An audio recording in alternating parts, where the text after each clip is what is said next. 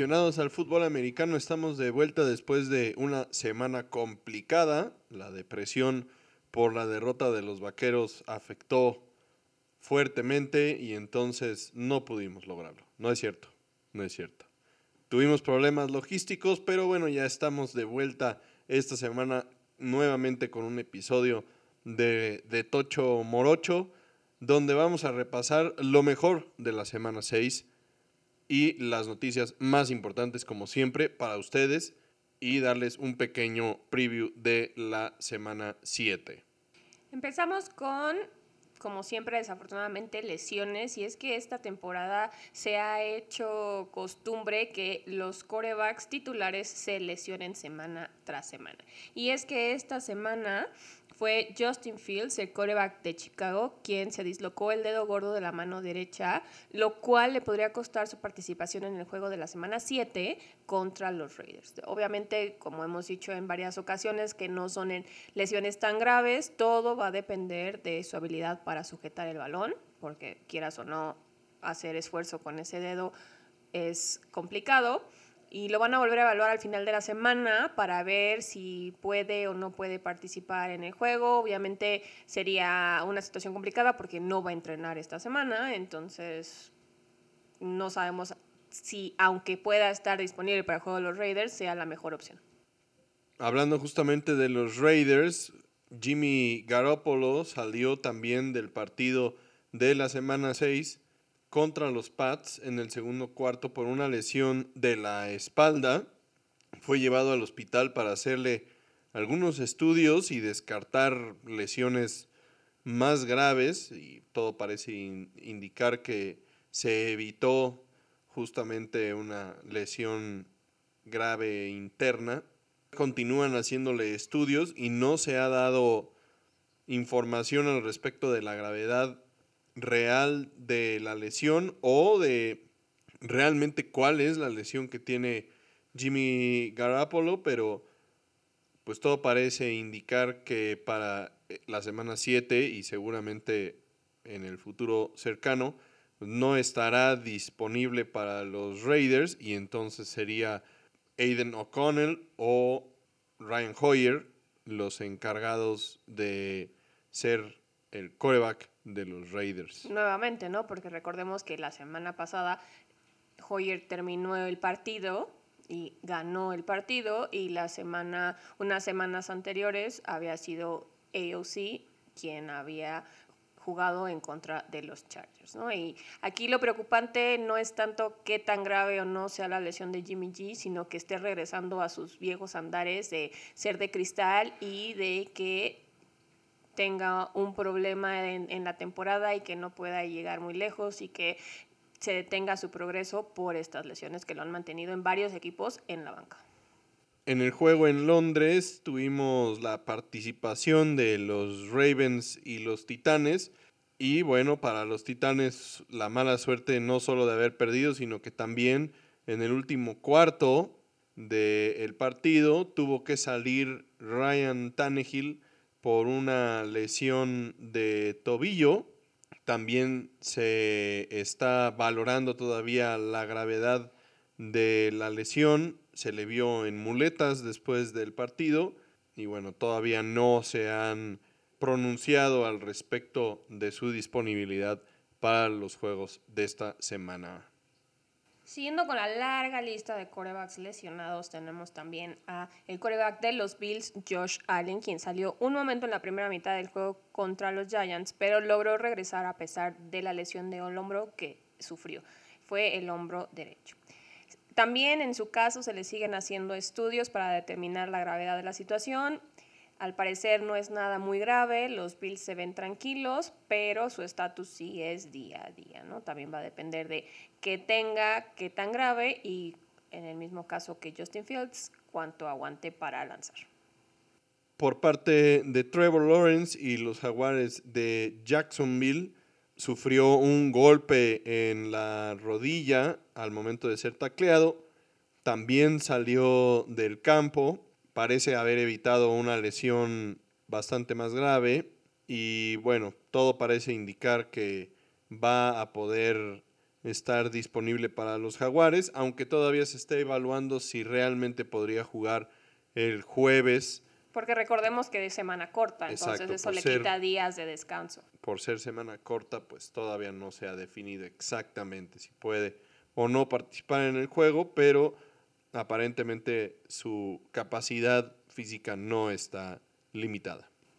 La siguiente noticia de lesiones en corebacks que le traemos hila con una noticia que es prácticamente la semana pasada, que no les pudimos reportar por estar fuera del aire, pero que tenemos ya avances en esta situación. Y es que hablamos de Anthony Richardson, el coreback de Indianapolis, quien eh, nuevamente está fuera del campo, ahora con un esguince del hombro derecho, grado 3, que hasta la semana pasada habían dicho que lo podría mantener alejado del campo al menos un mes porque no había tenido ruptura en el ligamento.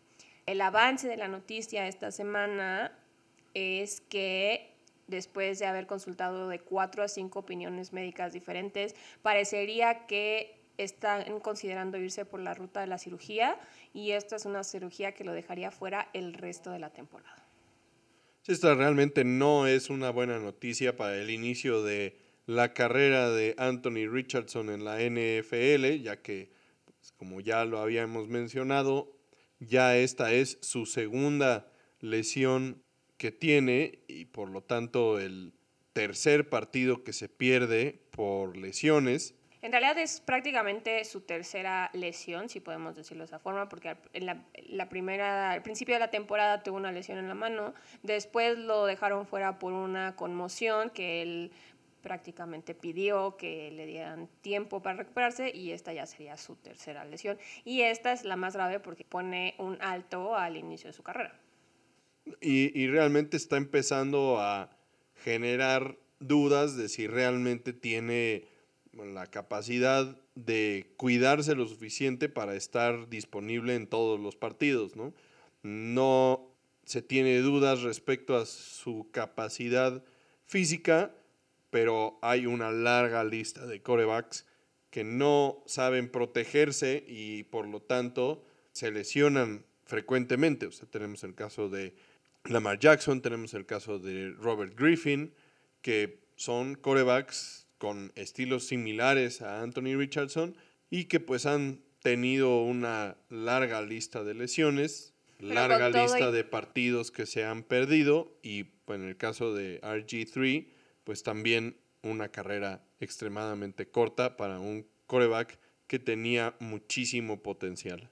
Pero con todo y todo, Anthony Richardson no tiene el físico que tiene Lamar Jackson. Entonces también eso suma a los problemas. Si de por sí Lamar Jackson, si no se cuida, llega a tener esas lesiones que podríamos esperar. Después de ver lo que le está pasando con Anthony Richardson esta temporada. De hecho es todavía más preocupante porque Anthony Richardson es mucho más grande que Lamar Jackson. O sea, realmente Lamar Jackson no es un jugador muy alto ni muy fuerte y Anthony Richardson sí es. Anthony Richardson podría jugar de linebacker, pero pues no se sabe cuidar. Y ese es un tema. O sea, sí, sí es un tema.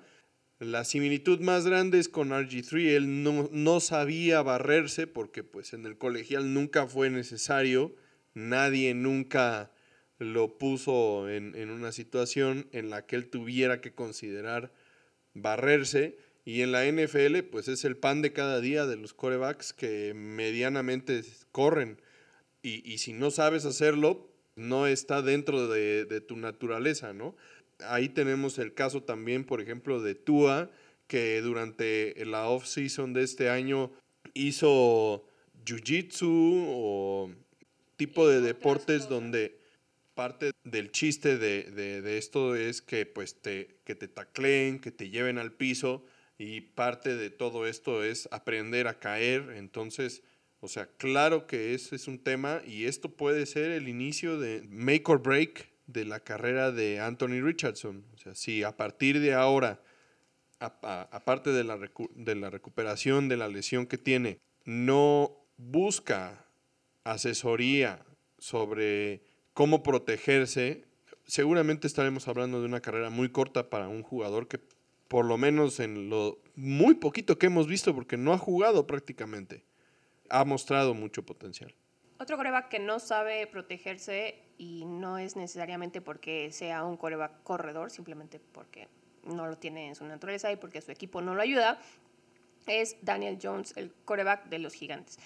Tuvo que salir del juego de la semana 5, la semana anterior, contra Miami debido a una lesión del cuello que sufrió en el último cuarto. Obviamente por esto estuvimos toda la semana esperando noticias de si iba a jugar o no iba a jugar. Finalmente lo declararon inelegible para jugar en la semana 6. Recordemos aquí lo importante es que Jones ha tenido ya lesiones de cuello en años anteriores, pero en este momento él dice que esto es diferente a lo que le ha pasado anteriormente. Tendremos que esperar para ver si eso es cierto y qué tan grave es y qué tanto tiempo va a estar fuera del campo, porque recordemos que pues ya no le quedan muchas oportunidades a Daniel Jones de probar lo que tiene, y, pero también tiene un colchón porque los Giants le acaban de dar un contrato del cual no estábamos del todo de acuerdo nosotros, pero a nosotros no nos preguntaron. Pasando a lesiones de otro tipo de jugadores. Qué bueno, porque ya se nos iban a acabar los equipos.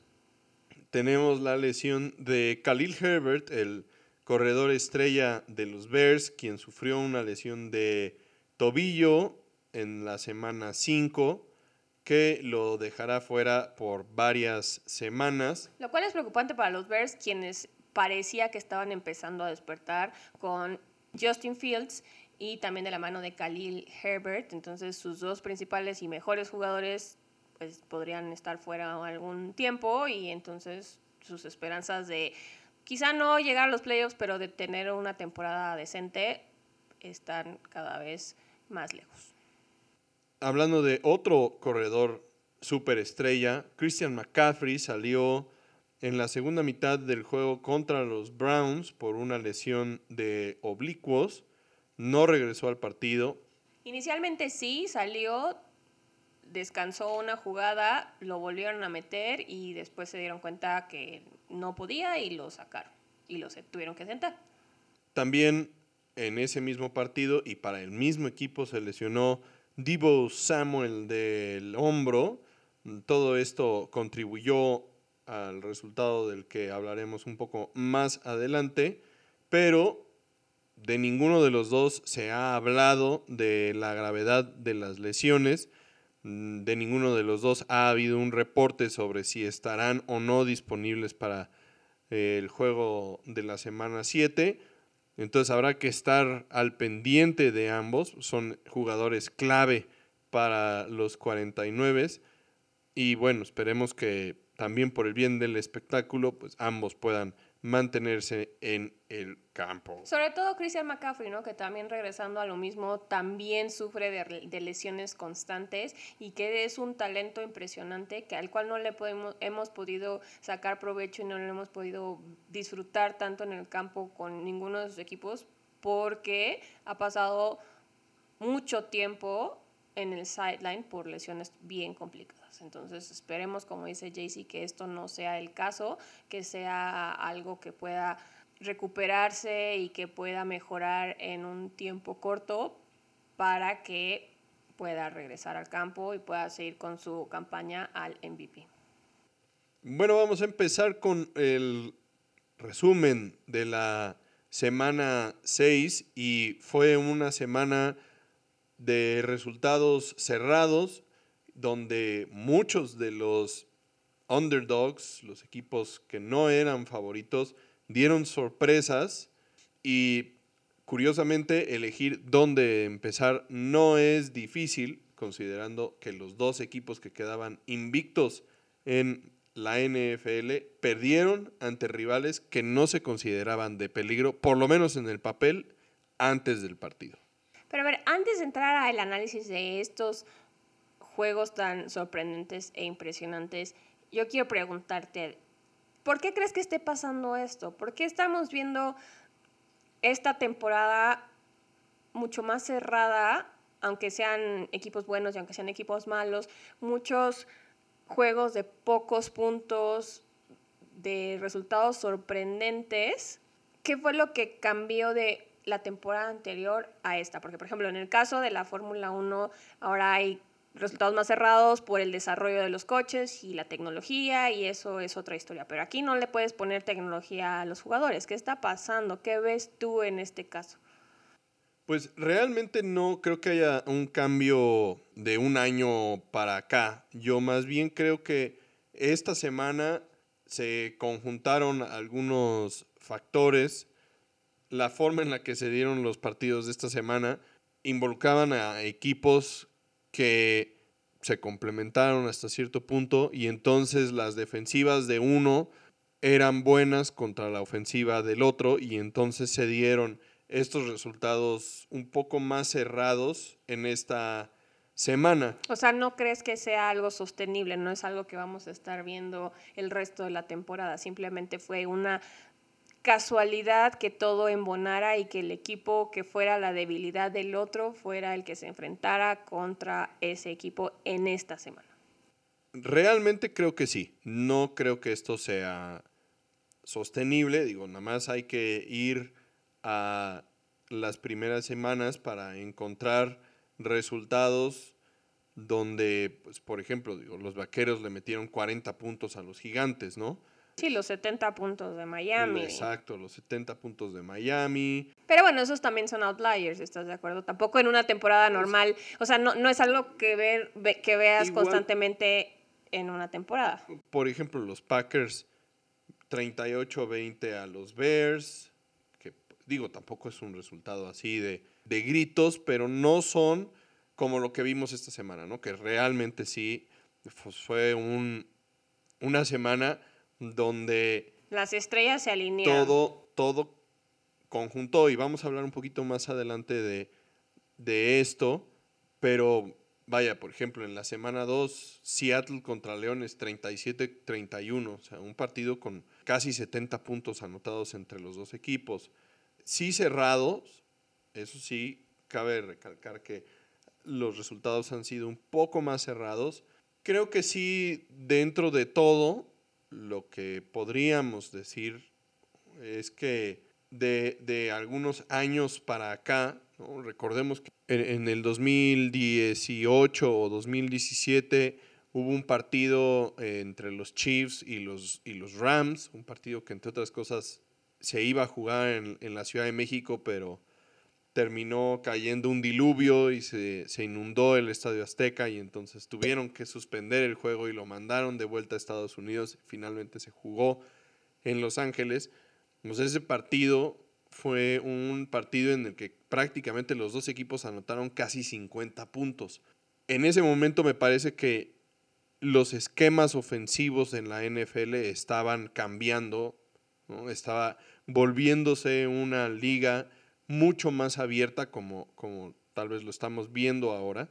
Y este, este estilo de ofensivas ya está bastante más arraigado en, en, todos los equipos, ya no son solamente algunos equipos los que están teniendo estos conceptos, sino que ya es algo bastante más común entre todos los equipos y por lo tanto entonces también las defensivas pues, se van ajustando para tener mejores resultados contra este tipo de ofensivas, ¿no? Y así va sucediendo poco a poco en la, en la liga, ¿no?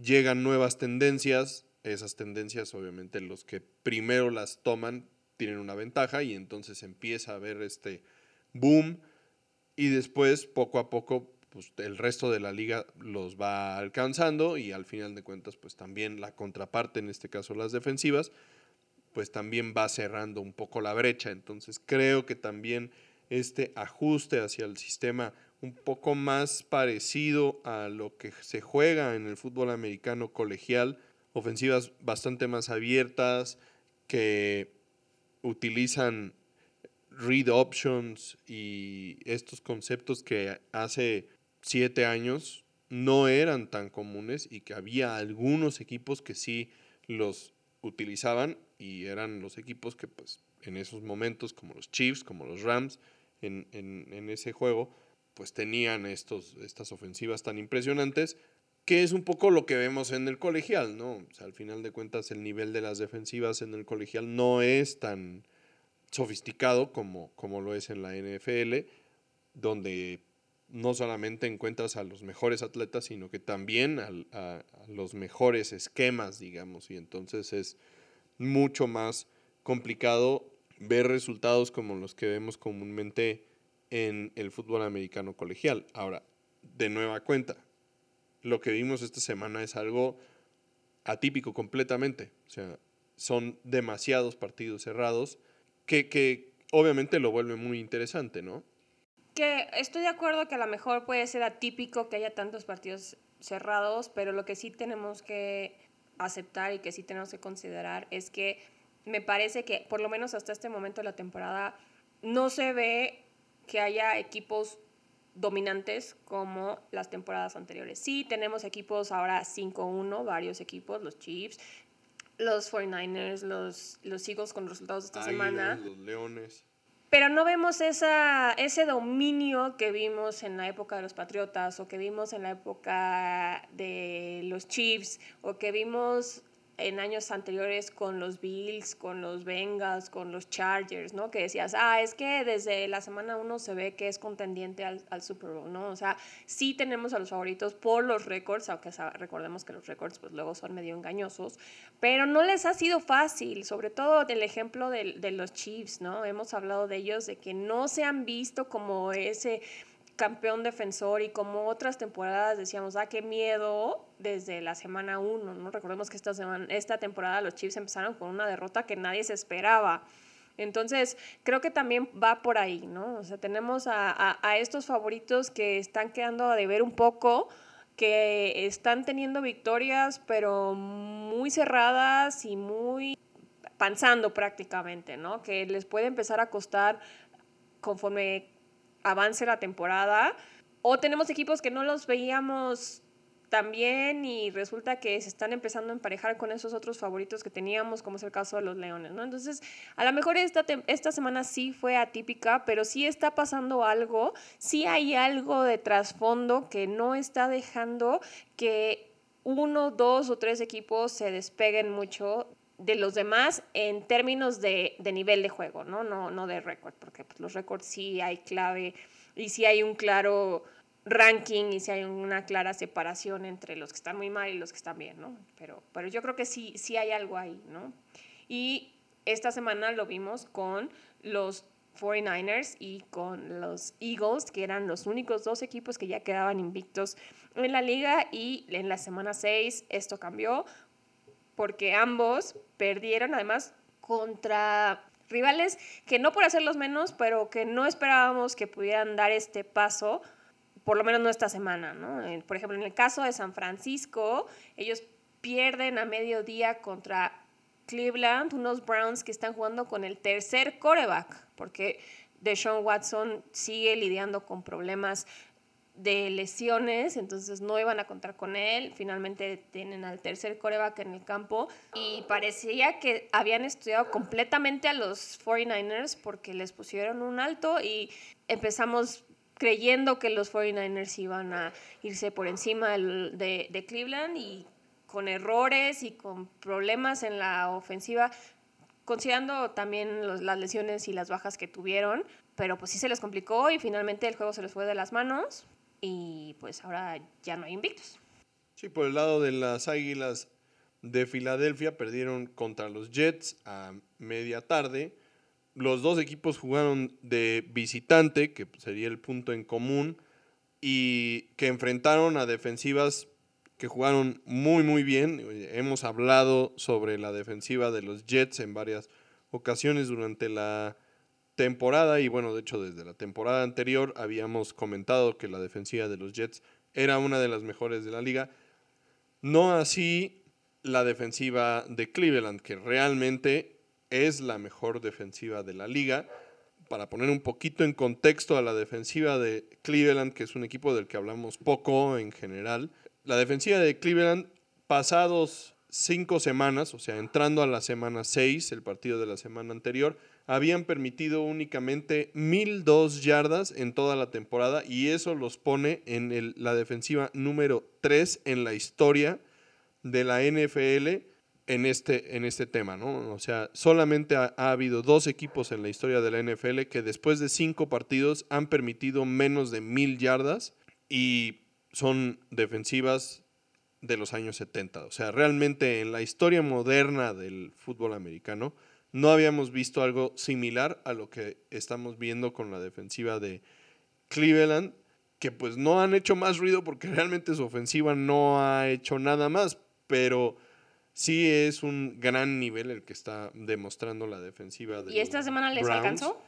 Y fue, realmente fue la defensiva la que sacó el partido, porque no podemos hablar de que PJ Walker haya eclipsado a Brock Purdy, ¿no? De hecho, Purdy tuvo un juego complicado, sí superado por Walker en, en cuanto a las yardas por aire, pero al final de cuentas no fue una, una actuación estelar de, de, Walker lo que, lo que vimos. O sea, fue simplemente un juego defensivo muy bien armado. Y esta derrota no, no solo es dura para los 49ers porque pierden el invicto, sino también es dura para Brock Purdy porque es su primera derrota en temporada regular en su carrera profesional. Entonces es algo que él no había sentido, que no había experimentado y tampoco los fans de los 49ers desde que él llegó a tomar el control de este equipo. ¿no? Aquí mm, lo complicado va a ser si esto empieza una tendencia o si fue un día malo que, como dices, se conjuntó con que la defensiva parada enfrente de él tuvo un día muy bueno. ¿no? Habrá que esperar a ver qué puede hacer Purdy para shake it off, shake, it off y, y, ver si le puede dar vuelta a la página rápido y que esto no se vuelva una constante semana con semana, ¿no? Porque Sí, aunque no tuvo eh, estadísticas ni sorprendentes ni muy malas, lo vimos prácticamente en el piso todo el tiempo, muy incómodo, corriendo, y, y, no estaba acostumbrado a hacer eso, ¿no? También, también probablemente sea porque sus armas más fuertes no estaban con él en el campo, no sabemos. Esperemos que no sea algo que se repita semana con semana, que este muchacho siga dando mucho de qué hablar en el buen sentido, porque recordemos que es una historia de éxito, hasta este momento es una historia de éxito, ya nadie le puede quitar eso, porque él es Mr. Irrelevant de su draft y ha hecho cosas que nadie esperaba de él por el equipo donde está en este momento, ¿no? Pues sí, para cerrar con este tema de los dos invictos que pierden en la misma semana, reiteramos que el crédito se lo llevan las defensivas. La clave para ambos fue detener al juego por tierra. Los Browns contaron con la suerte, entre comillas, de que se lesionó McCaffrey para la segunda mitad. Pero bueno, al final de cuentas, ambos lograron detener el juego por tierra, obligar a que tanto los 49 y las Águilas buscaran sacar el partido a través del juego por pase y luego ellos aprovecharon eso para cargar la balanza de su lado y aprovechar con intercepciones y, y demás para terminar con el invicto de estos dos equipos. La verdad fue un excelente plan de juego. Realmente este fue, no hablamos del partido de los Vaqueros la semana pasada, pero ese fue el punto donde la defensiva de los Vaqueros falló claramente. Ellos no pudieron detener el juego por tierra de los 49 y entonces eso abrió la posibilidad a que el juego por aire explotara también. La receta era esta, justamente detener el juego por tierra y aprovechar entonces que el juego por aire no era el fuerte, pero pues te hace falta una defensiva así para poder lograr detener Pero yo creo que hay varias, varios equipos, no vamos a decir muchos, pero yo creo que hay varios equipos que pueden aprovechar la receta que ya les dejaron los Browns y los Jets cuando se enfrenten a los dos equipos favoritos en este momento porque llevaban el invicto los 49ers y los Eagles, ¿no? Entonces, eso también pone las cosas muy interesantes, ¿no? Como bien dices, tiene que ser un equipo que tenga una defensiva capaz de lograr esto, pero pues ya les dijeron por dónde, ¿no? Entonces, puede que las cosas empiecen a complicar para estos equipos y ponerse más interesantes para nosotros los fans. Esperemos que así sea, porque hemos tenido una, una temporada un poco lenta regresando un poquito al punto donde empezamos con la pregunta que me hacías, fue una semana donde las defensivas en general hicieron una aparición muy sorprendente o simplemente una semana donde las ofensivas venían a la baja. Y pues sí, para el espectáculo, este tipo de, de semanas o este tipo de juegos no son tan atractivos como lo, lo, vimos en el partido de colegial de hace tres o cuatro semanas entre Notre Dame y Ohio State, que pues realmente fue un juego que se fue a la mitad 0-0 o 3-0, donde lo atractivo pues, son los fuegos artificiales, son las ofensivas, todo esto que a lo que nos hemos acostumbrado tal vez, pero realmente este tipo de semanas tienen mucho atractivo también. un atractivo diferente, ¿no? Son juegos menos...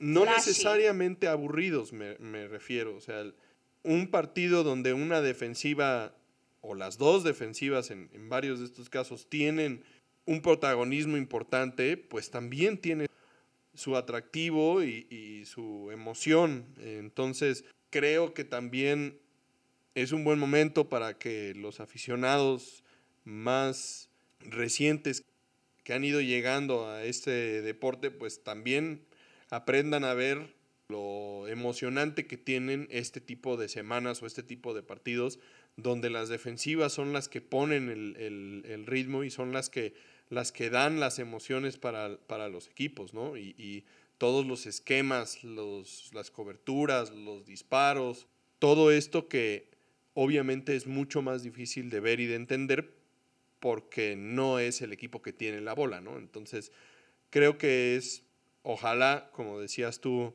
al inicio, fuera realmente un trend, una, tendencia y, que empezáramos a ver que, que, las defensivas realmente se empiezan a acercar y a cerrar la brecha con respecto a las defensivas, a las ofensivas, perdón, no lo veo yo tan claro. En general la liga ha tomado medidas en la dirección contraria a eso. Todas las reglas, todos los cambios que se han hecho complican las cosas para las defensivas. Encaminados para que la ofensiva brille y la defensiva batalle. Entonces, esa es la realidad y esa es la tendencia. Esa sí es una tendencia. O sea, todas las reglas que se han implementado o cambiado en los últimos 20 años tienen esa, esa intención. Entonces es difícil que realmente veamos que, esto crezca, ¿no? Esto, estas semanas con este tipo de partidos. Para darnos una idea, en esta semana solamente dos equipos anotaron más de 30 puntos. Fueron los Jaguares contra Indianápolis y los Delfines contra Carolina. De los 13 partidos restantes, ninguno de los dos equipos superó 30 puntos y 10 de los 13 partidos se definieron por menos de 8 puntos, o sea, por menos de una posesión, de un touchdown. Este, este tipo de cosas no se ven seguido en la NFL, seguramente no se va a repetir pronto. Pero recordemos también que alguno de esos 13 partidos fue el juego de entre los Chiefs y los Broncos. Un partido que no esperábamos que, que pasara de esa forma, que, los Chiefs tuvieran tanta complicación. dificultad para enfrentarse a un equipo que no tiene ni pies ni cabeza, ¿no? Que, Pero al final de cuentas también, es que, digo, la NFL es una liga de paridad, eso sí es claro, es, una, e, es, es algo que sí hemos repetido a lo largo de toda la historia de este podcast, o sea, la, la NFL es una liga en la que cualquier equipo en cualquier día le gana a cualquiera. Está estructurada para que al final de cuentas el peor equipo sea el que tiene la primera selección del draft, que, quiere decir que tienes la opción de escoger a quien tú quieras de los jugadores que vienen subiendo. Bueno, pero hemos dicho muchas veces que si eres el mejor equipo del draft, el mejor jugador del draft, llegas a equipos muy malos, ¿no? Entonces, pero al final de cuentas los cambios no se dan de una temporada a otra. No se dan de una temporada a otra, pero sí hay esta renovación de los equipos con cierta regularidad, pues los equipos que están hasta abajo vuelven a subir y tienen lapsos de competitividad y luego vuelven a bajar y etcétera, ¿no? Así está estructurada la NFL a diferencia de otras grandes ligas mundiales, ¿no?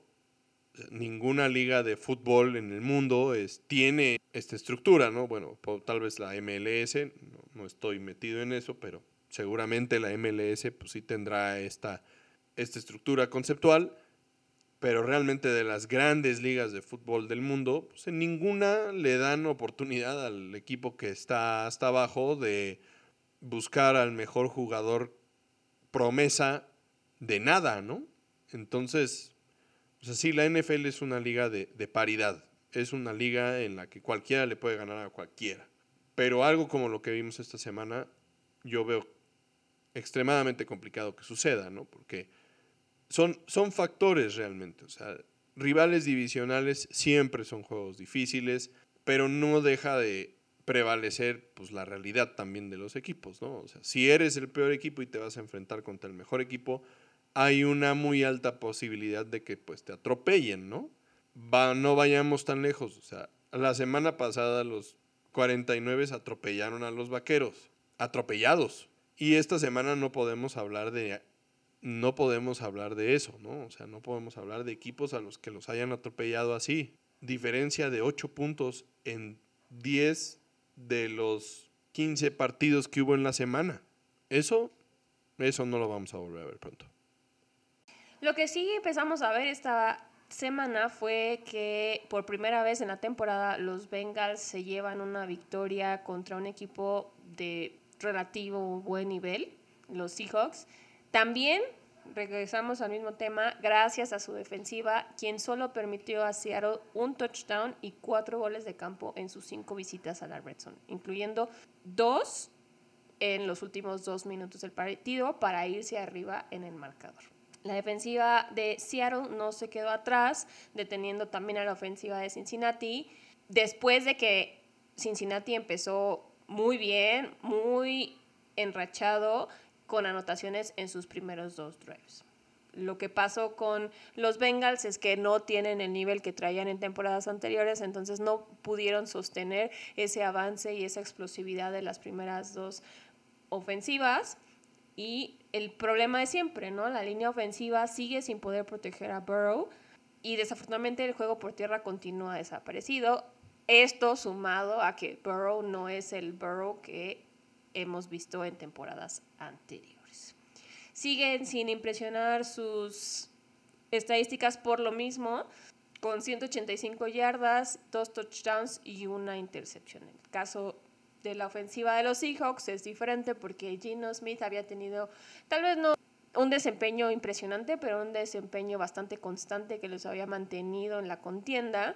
En este caso sigue teniendo yardas por aire significativas con 323. El problema aquí fue que tuvo dos intercepciones, intercepciones clave, que no dejaron que Seattle, que aunque estuvo siempre a tiro de piedra, diera el último paso para quedarse con la victoria. Hablando de equipos en problemas, pero en este caso uno que no ha logrado encontrar la salida de la mala racha que lleva, eh, los Patriotas en esta ocasión se enfrentaban a un viejo conocido en Josh McDaniels, su ex coordinador ofensivo y el actual head coach de los Raiders. Y bueno, pues los resultados han sido terribles. Mac Jones no ha podido recuperar el nivel que le vimos durante su temporada de novato, que para sorpresa de muchos ha sido su mejor temporada. Eh, se ve incómodo en el campo. El cambio en el staff de cocheo que incluye para esta temporada a Bill O'Brien, quien es un viejo conocido de Jones por el tiempo que estuvo en Alabama, pues no ha dado el resultado que se esperaba después de que el mismo Mac Jones se quejara la temporada pasada de Joe Judge y de Matt Patricia, quienes eran los coordinadores ofensivos, dos coaches que no tenían nada que ver con la ofensiva, pues bueno, ahora le trajeron a alguien que sí conoce de ofensivas y bueno, tampoco ha cambiado el asunto. es bastante increíble lo que está sucediendo en Nueva Inglaterra. Aparentemente el juego por tierra era el que estaba llamado a ser la base de, de la ofensiva. Y por el lado de la defensiva, se suponía que iba a tener un buen nivel.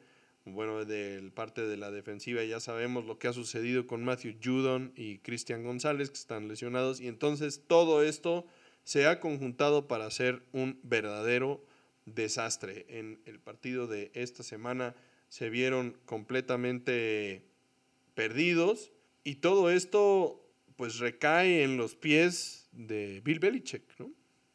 Sí, y, es un peso grande para él que estaba acostumbrado a brillar y a ser un coach brillante porque le veíamos que si empezaba lento un partido ajustaba rapidísimo en, el medio tiempo y entonces no sabías que, que Patriots te iban a tocar en la segunda mitad y entonces hacían magia y, podían sobreponerse a muchos obstáculos, ¿no? Esto ya tiene unas temporadas que ya no es la realidad, pero yo creo que ninguna tan complicada como esta temporada que están teniendo, lo cual empieza a crear rumores, generar rumores de que puede que esta sea la última temporada de Belichick en el equipo.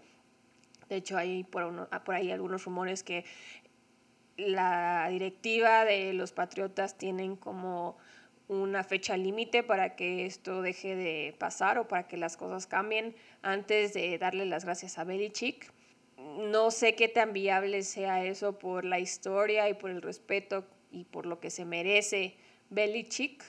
Probablemente sea más viable o más fácil de entender que al final le den de la temporada le den las gracias, no lo renueven, no lo dejen regresar, a que lo corran a mitad de temporada, pero yo creo que esto se empieza a complicar conforme van pasando las semanas, ¿no? por más que le quieras tener respeto y que le quieras agradecer todos esos años que te dieron de, que te dio de campeón, si las cosas siguen así de mal para los Patriotas, todo eso no va a ser suficiente para que él termine la temporada en Nueva Inglaterra. Yo sí veo muy complicado la situación de los Patriotas, pero definitivamente no creo que lo vayan a correr a media temporada no, no me parece que esto, eso vaya a suceder porque tampoco tienen una solución viable para esta temporada. Entonces, me parece que me parece que sí estamos viendo el último año de Belichick en Nueva Inglaterra, sin duda. No creo que vaya a regresar para la temporada siguiente, pero yo creo que sí van a aprovechar el tiempo después de la temporada porque ellos tienen un plan, entre comillas, ya diagramado. Para ver qué es lo que sigue, ¿no? Para darle vuelta a la página. Lo que pasa aquí es que sí es cierto que esta es la última temporada de Belichick, las cosas para los Patriotas se van a complicar muchísimo porque Belichick y los Patriotas han sido uno por años y años y años y años, ¿no? Entonces un cambio tan drástico como es esto, que además ya se veía venir, porque a fin de cuentas Belichick pues ya está grande, no es el coach más grande de la liga, porque Pete Carroll es el coach más grande de la liga, pero ya tiene mucho, tal vez empieza a quedar atrás con, considerando que están llegando coaches mucho más jóvenes con esquemas y mentalidades completamente diferentes como son los, el coach de Miami, por ejemplo, con estilos completamente diferentes que le están dando resultados aparte, ¿no? Porque además no solo el coach no es joven, sino los jugadores son cada vez más jóvenes y entonces tienes que ajustarte también a toda esa realidad que tal vez Belichick no ha terminado de absorber, ¿no? Y no solo por eso va a ser complicado para los Patriotas, sino que podríamos estarnos enfrentando a una temporada 2024 donde los Patriotas estén en el mercado buscando tanto un nuevo head coach como un nuevo quarterback. Y eso sería un golpe durísimo para la organización.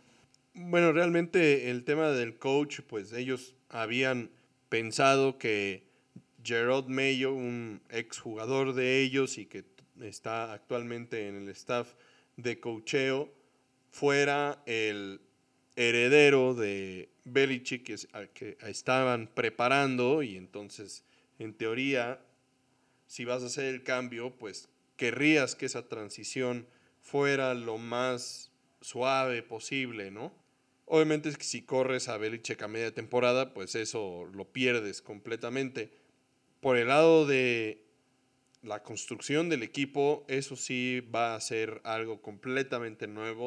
Desde hace mucho tiempo ya Bill Belichick es el encargado de la construcción del roster y entonces en este caso sí tendrían que traer a alguien nuevo y eso sí sería un reto muy importante para los, para los Patriotas, algo que seguramente tendrán pensado ya un plan en este sentido porque es algo inminente. Pasando ya a, otros equipos, tenemos también el caso de Washington, quien, quienes lograron rebotar después de la terrible derrota en Thursday Night contra los Bears. Otra que no esperábamos, la verdad. El otro lado de la moneda es que como siempre hay un ganador, hay un perdedor. Y en este caso el perdedor fueron los halcones de Atlanta que vieron la racha de cinco juegos consecutivos de local sin perder con Desmond Reader como coreback titular.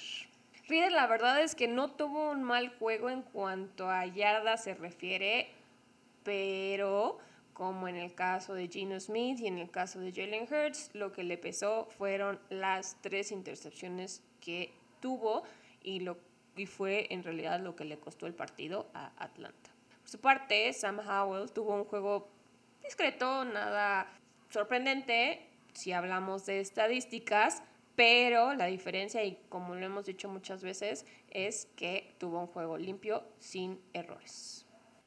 Sí, con esta victoria Washington se mantiene relevante en la carrera por un lugar como wildcard en la conferencia nacional que está completamente abierta y tan es así que por su lado los halcones, a pesar de la derrota, siguen metidos en la competencia por la revisión sur de la nacional que honestamente se ve complicado que tenga un equipo en playoffs como wildcard, así es que solamente veremos al campeón divisional en los playoffs, en este caso, porque el, nivel no se ve muy alto y obviamente Carolina, pues, que no ha ganado, está completamente fuera, pero Atlanta, Tampa Bay y Nueva Orleans, los tres equipos tienen tres ganados y la verdad es que cualquiera en este momento se ve que podría ser eh, campeón de la división.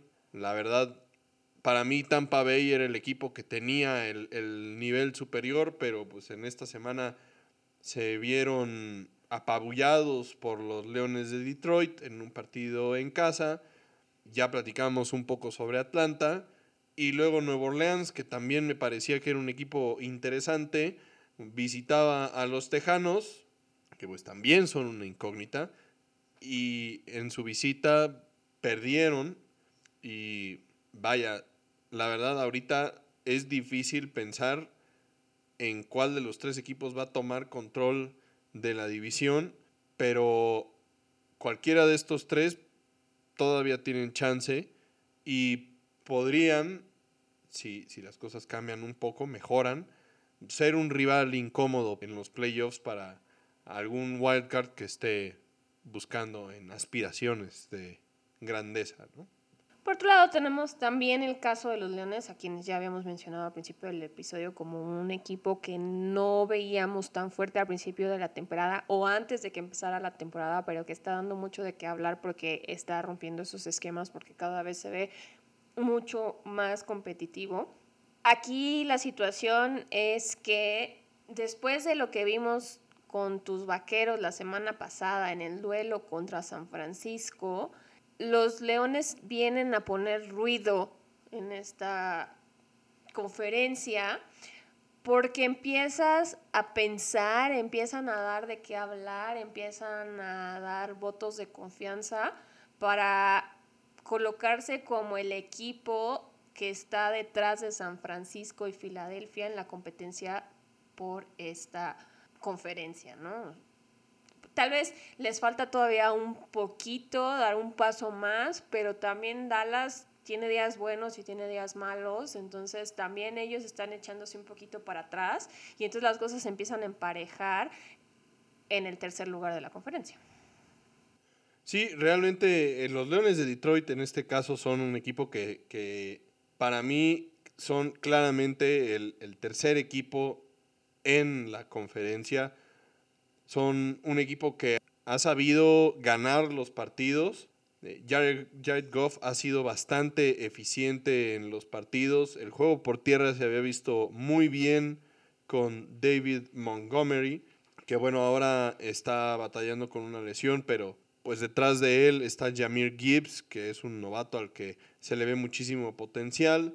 Los receptores han tenido un excelente desempeño, no solo Amon Ross St. Brown, quien es uno de los mejores receptores de la liga, sino que también en el ala cerrada novato de apellido Laporta, Sam Laporta, salido de la Universidad de Iowa, ya parece chiste esto de que la Universidad de Iowa es el surtidor oficial de alas cerradas para la NFL.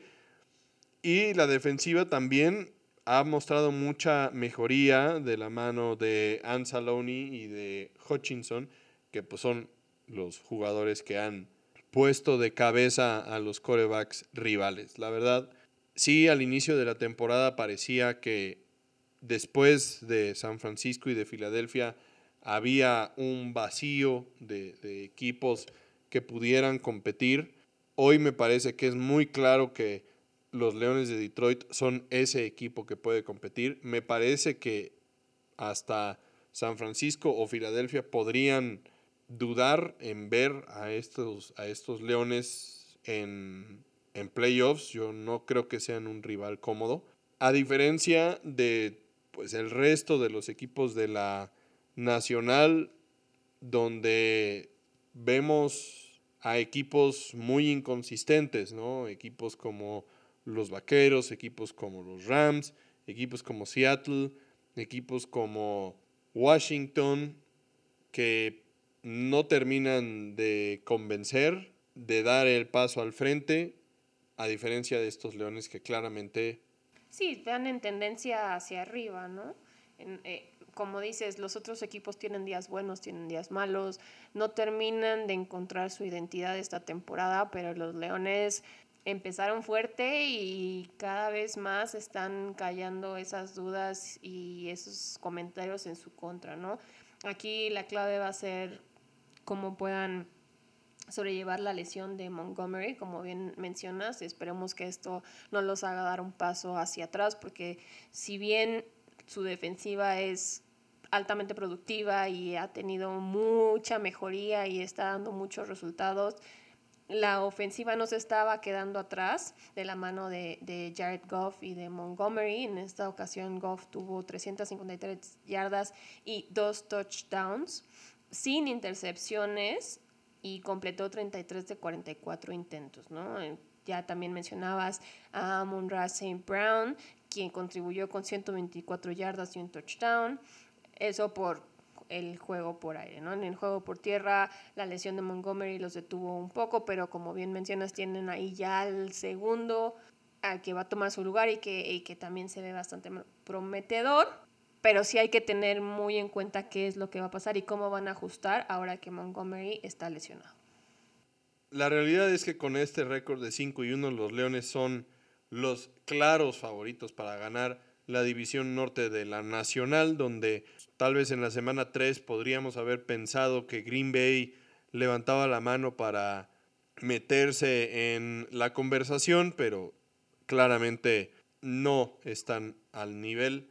Obviamente no podemos decir absolutamente nada de los vikingos ni de los osos, que lamentablemente están metidos pues en un círculo descendente completamente Así es que seguramente los Leones ganarán esa división y serán un rival bien, bien, bien incómodo para cualquiera al que se enfrenten en los playoffs.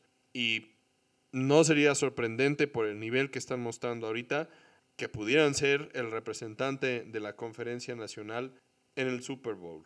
Habrá que ver cómo termina de desarrollarse la temporada. Y bueno, pues aquí terminamos con el resumen de la semana 6 y vamos a platicar un poquito sobre lo que viene en la semana 7. Sí, esta semana no tenemos tantos juegos interesantes, pero todo puede pasar, como lo vimos en la semana 6. Podríamos estar teniendo un episodio la próxima semana muy largo porque tuvimos muchos juegos interesantes, pero así de primer acercamiento solo vemos tres partidos que sobresalen y que podrían ser buenos encuentros. En este caso tenemos a los Lions que visitan a los Ravens. Tenemos a los Chargers que visitan a los Chiefs, un juego divisional y que es la oportunidad de los Chargers y Justin Herbert de acallar las dudas y de dar ese paso que todavía no terminan de dar, sobre todo con esta derrota que sufrieron en, en la semana 6 en contra de los Vaqueros de local. Entonces, yo creo que tienen una buena oportunidad, también considerando lo que vimos de los Chiefs contra los Broncos, y yo creo que va a ser un juego muy, muy interesante. Y por su parte, el último juego también interesante que tenemos es el juego entre los Dolphins y los Eagles en Sunday Night Football en Filadelfia. Dos equipos que son de los más fuertes esta temporada. Los Dolphins que también vienen súper a la alza y los Eagles que vienen lamiéndose las heridas de haber perdido el invicto cuando menos se lo esperaban. Aquí mención honorífica a un partido divisional entre los halcones que visitan a Tampa Bay. Este puede ser un juego clave, como ya mencionamos, la división sur de la nacional. Ver cuál de estos dos equipos podría empezar a tomar el control de la división. Pasando a los equipos que tienen bye, en esta semana número 7 hay varios. Están las Panteras, los Bengals, los Cowboys, los Texans, los Jets y los Titanes que tendrán descanso esta semana. Son seis equipos y bueno, pues también empiezan los En gran cantidad. Entonces también por eso hay menos partidos en la semana. Habrá algunos equipos a los que este bye les caiga bastante bien, como a las Panteras, que entre otras cosas se anunció que el head coach iba a dejar de ser quien mandara las jugadas a la ofensiva. Aparentemente esta movida era algo que ya se había platicado desde el inicio de la temporada, pero no deja de ser un golpe a la imagen del head coach Frank Reich de las Panteras de Carolina, que pues claramente están teniendo una temporada muy complicada. Obviamente a los Bengals les cae perfecto el bye en este momento, con una victoria en un partido en el que se vieron un poco mejor darle oportunidad a Joe Burrow de recuperarse un poco más de la lesión de la pantorrilla que tiene y ver si ahora que ya están tres ganados y tres perdidos, pues logran empezar a, a despuntar y todavía están metidos en la conversación por la división norte de la americana, pero necesitan apretar el acelerador para realmente meterse en la contienda. Y bueno, con esto terminamos el reporte de la semana 5 y semana 6 que les traemos para esta semana. Antes de despedirnos, les dejamos un par de avisos parroquiales y datos curiosos, empezando por el dato curioso de que Tariq Hill está a 186 yardas de conseguir mil yardas en la temporada y apenas se han jugado seis semanas, ¿no? Es algo que, que no esperábamos ver, es algo que sorprende muchísimo si, si están metidos en las estadísticas de este juego tan interesante y habrá que ver qué puede hacer el resto de la temporada y cuál será su récord al final de las 18 semanas, ¿no? Por otro lado, también les dejamos la buena noticia que para las Olimpiadas del 2028 el flag football va a entrar como deporte olímpico. Eso nos da mucho gusto a nosotros en México porque hemos tenido muy buenos representantes en este deporte en los últimos años, ¿no? Entonces, podría ser una disciplina en la que tendríamos buenos resultados. Chance de medalla. Y un dominio, ¿no? Entonces, eso nos da mucho gusto por este deporte. Y por otro lado, también le mandamos unas felicitaciones atrasadas a nuestro fan número uno, Héctor, por su cumpleaños, que no lo pudimos celebrar y felicitar al aire la semana pasada porque no hubo episodio, pero esperamos se la haya pasado muy, muy bien. Recuerden compartir este episodio con todos sus conocidos amantes del fútbol americano. Gracias por escucharnos en todos los rincones del mundo. Hacemos esto por ustedes. Una disculpa porque esta temporada hemos tenido un poco de complicaciones para estar al aire semana a semana, pero hacemos lo mejor que podemos y les prometemos que vamos a estar mucho más constantes aquí con ustedes. Gracias por acompañarnos temporada a temporada, semana a semana, episodio tras episodio. No se pierdan Chargers Chiefs en la tarde y Dolphins Eagles en la noche. Echen a andar el asador para poder disfrutar de una tarde y una noche de fútbol americano. Nos vemos la próxima semana. Bye.